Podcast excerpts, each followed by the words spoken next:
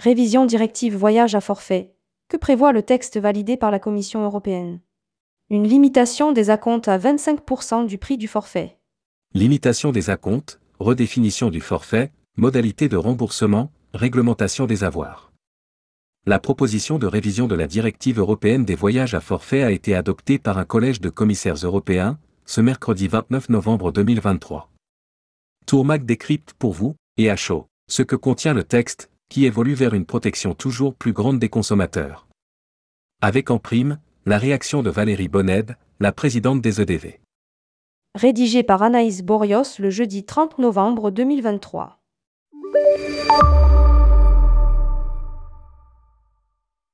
La directive européenne sur les voyages à forfait sera-t-elle prochainement révisée? S'il est encore trop tôt pour le savoir, en tous cas, du côté de l'Europe, les choses avancent.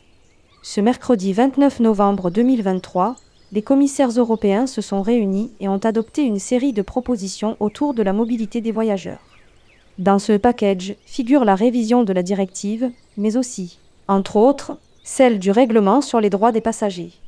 L'Europe souhaite ainsi améliorer l'expérience des passagers et des voyageurs en renforçant leurs droits, indique dans un communiqué la Commission européenne.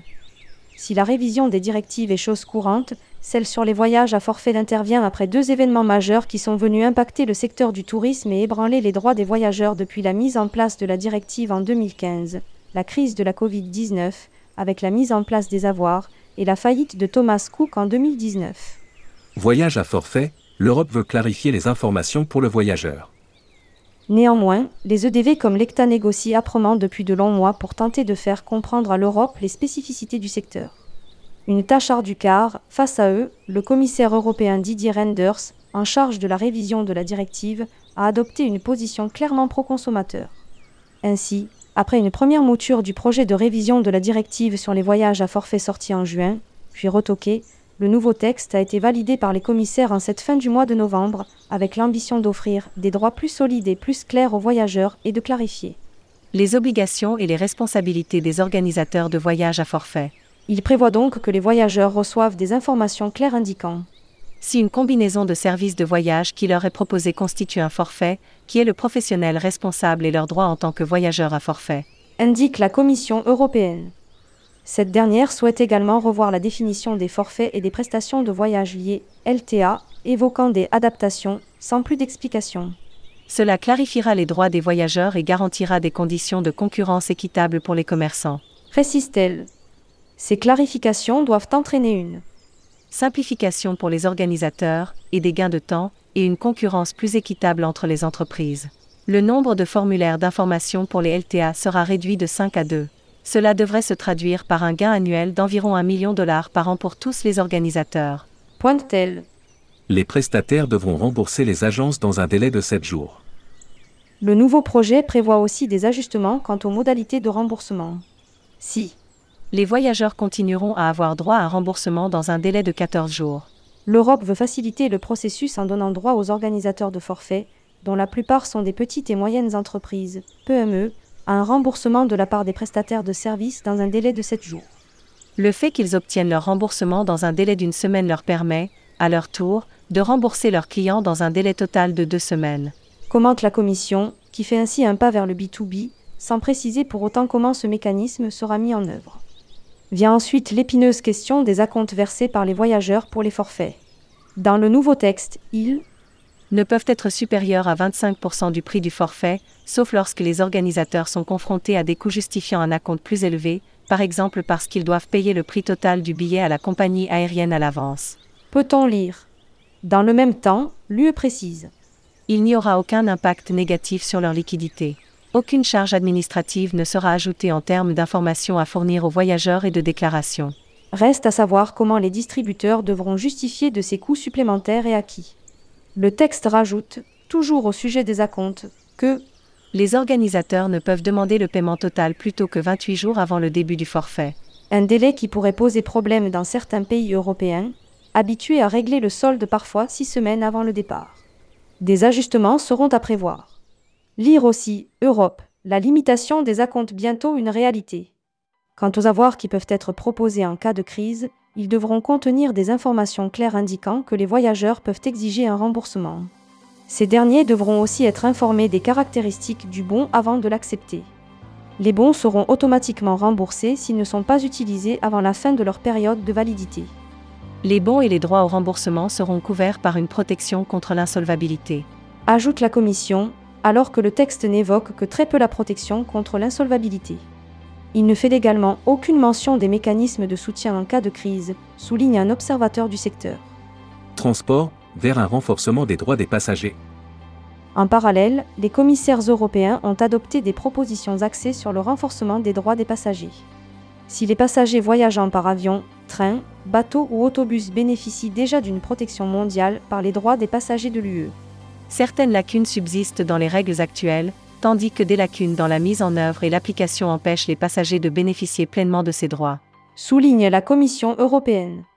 Aussi, une proposition de révision des règlements sur les droits des passagers est mise sur la table, qui s'attaque à ces problèmes en renforçant les mécanismes d'application et en introduisant des règles pour les passagers aériens qui ont réservé leur vol par l'intermédiaire d'un intermédiaire, y compris en matière de remboursement.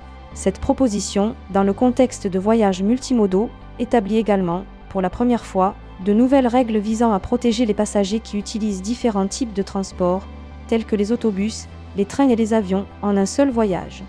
Les passagers bénéficieront de meilleurs droits d'information avant et pendant ces voyages, y compris en ce qui concerne les temps minimaux de correspondance entre les différents services de transport. En outre, lorsqu'ils ont acheté le trajet multimodal dans le cadre d'un seul contrat de transport, ils auront droit à l'assistance du transporteur en cas de correspondance manquée. Des avancées pour les passagers handicapés ou à mobilité réduite. Une attention particulière est accordée aux besoins des passagers handicapés ou à mobilité réduite lorsqu'ils passent d'un mode de transport à un autre au cours de leur voyage. Ainsi, ils seront assistés au point de correspondance par les transporteurs et les exploitants de terminaux lorsqu'ils voyagent dans le cadre d'un contrat de transport unique ou lorsqu'ils passent par des plateformes multimodales de transport de passagers. À noter également que si une compagnie aérienne oblige un passager handicapé ou une personne à mobilité réduite à voyager accompagné d'une personne parce que le passager a besoin d'une assistance pour se conformer aux exigences en matière de sécurité aérienne, par exemple pour fixer la ceinture de sécurité, elle sera tenue de transporter gratuitement l'accompagnateur, et lorsque cela est possible, de la placer à côté du passager qu'elle assiste. Ce droit existe déjà lorsqu'il voyage en train, en bateau ou en bus autocar. Enfin, dans la série de propositions, figure également la révision du règlement délégué sur le service d'information sur les voyages multimodaux à l'échelle de l'UE, MTIS. Celle-ci permettra aux passagers de Trouver plus facilement, via les services d'information sur les voyages, des informations en temps réel sur les différents modes de transport et d'accéder à des mises à jour en temps réel pendant leur voyage, par exemple sur les retards et annulations. De nouveaux types d'informations seront également disponibles, par exemple sur la possibilité d'embarquer des vélos dans un train et sur l'accessibilité, y compris pour les passagers handicapés ou à mobilité réduite. Révision de la directive, la réaction de Valérie Bonned, EDV. Rappelons que la validation de ce package mobilité par la Commission européenne n'est qu'une première étape, qui arrive bien tard au vu des élections qui auront lieu l'an prochain. Les propositions de la Commission européenne constituent le point de départ des négociations entre la Commission européenne, le Parlement européen et le Conseil des ministres. Martel Valérie Bonned, la présidente des entreprises du voyage, EDV. En partie à cause des élections au Parlement européen en juin 2024 et de l'installation ultérieure d'une nouvelle Commission européenne à l'automne 2024, on peut s'attendre à ce qu'il faille encore au moins un an pour que les partis parviennent à une position commune. La mise en œuvre effective dans les États membres. Une directive doit être transposée dans la législation nationale. Prendra encore plus de temps. Précise-t-elle. Si dans le préambule du nouveau texte, la Commission européenne a bien tenu compte des éléments que les professionnels ECTA, EDV, CETO lui ont transmis et donné, démontrant une recherche de compréhension de notre activité sur le plan opérationnel. En revanche, les propositions dans la partie transport aérien sont très légères. Note la présidente des EDV. La pression sur le renforcement de la protection du consommateur est beaucoup plus forte sur les opérateurs de voyage que sur les compagnies aériennes. Aussi, avec ces propositions, la Commission tente de renforcer les droits des consommateurs, mais ce qu'elle n'a pas essayé de résoudre, c'est le fait qu'un voyageur qui réserve un vol sec n'a aucune garantie de récupérer son argent si la compagnie aérienne fait faillite. Regrette-t-elle? Affaire à suivre publié par Anaïs Borios. Journaliste, tourmag.com ajoutez tourmag à votre flux Google Actualité.